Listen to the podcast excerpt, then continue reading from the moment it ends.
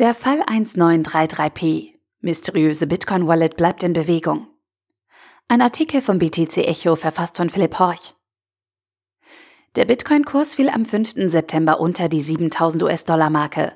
Bis dato konnte sich die nach Marktkapitalisierung größte Kryptowährung von diesem kräftigen Dump nicht erholen.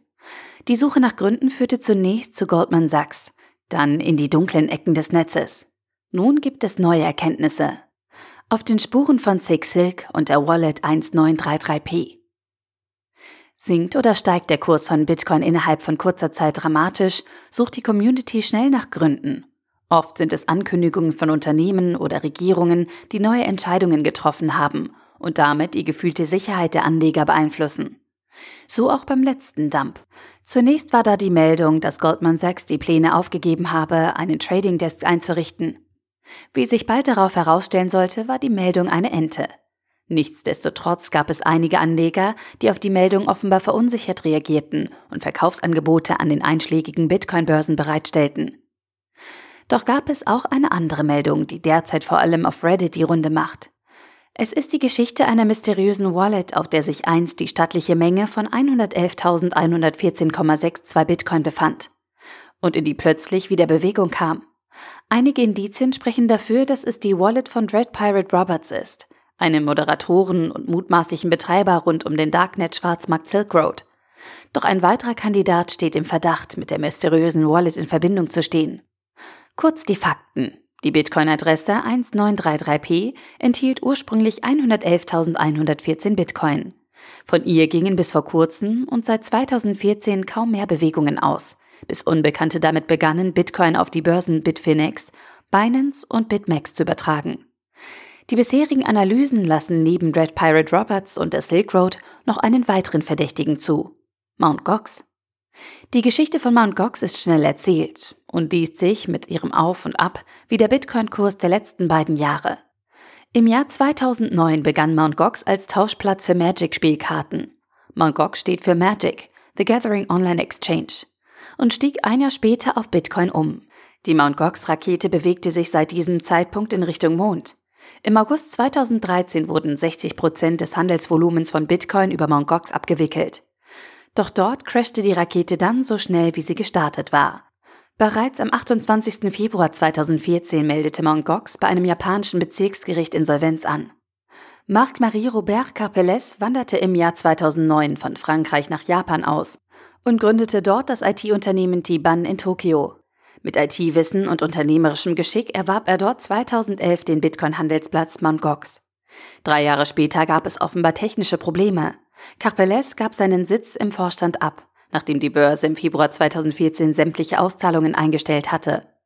850.000 Bitcoin waren verschwunden. Einige Zeit später revidierte Carpeles seine Aussage. So waren es plötzlich nur 650.000 Bitcoin, die fehlten. Schließlich wurde Carpeles festgenommen. Von den Bitcoins fehlte jede Spur. Viele Nutzer waren verprellt. Das Geld war weg. Es gab erhebliche Zweifel daran, dass es sich tatsächlich nur um schlechte Sicherheitsmaßnahmen handelte, die das Fehlen einer so großen Bitcoin-Menge rechtfertigte. Oft zitierte und selten bestätigte Insider berichteten von erheblichen Sicherheitslücken und schlechter Organisation innerhalb des Unternehmens. Selbst US-amerikanische Homeland Security habe demnach gegen Mt. Cox ermittelt. Hier waren es fehlende Lizenzen, die die Behörden dem Unternehmen ankreideten. Dennoch, die internen Probleme waren um einiges gravierender. So stellte sich letztlich heraus, dass der Hack bereits seit zwei Jahren vonstatten ging, bis sich. Gox endlich dazu entschloss, Insolvenz anzumelden. Dabei waren die Funds bereits seit langer Zeit auf externe Wallets übertragen worden. Angeblich waren die Private Keys auf einer Datei mit dem Namen wallet.dat gelagert. Sie zu stehlen war, ob für Hacker oder Insider, ein leichtes. Plötzlich waren die Bitcoins weg. Im März 2014, also kurz nachdem die Börse alle Zahlungen eingestellt hatte, gab das Unternehmen dann bekannt, dass man noch 200.000 Bitcoin in alten Wallets gefunden hatte. Diese wurden vorerst zurückgehalten, über den Verbleib ist offenbar nichts weiter bekannt. Nun gibt es im Nachhalt dieser kurzen Geschichte vom schnellen Aufschwung von Mt. Gox noch mindestens eine Wallet, auf der eine Menge Bitcoin liegen. Ob sie Hackern, korrupten Beamten oder Marc Capellet selbst gehören, ist dabei zumindest hier zweitrangig. Zeitlich betrachtet besteht hier jedoch ein bemerkenswerter Zusammenhang. Es begab sich an jenen Tagen, als Mt. Gox Insolvenz anmeldete, dass es die letzten Bewegungen auf der mysteriösen 1933P Wallet gab. Ein weiterer Zusammenhang?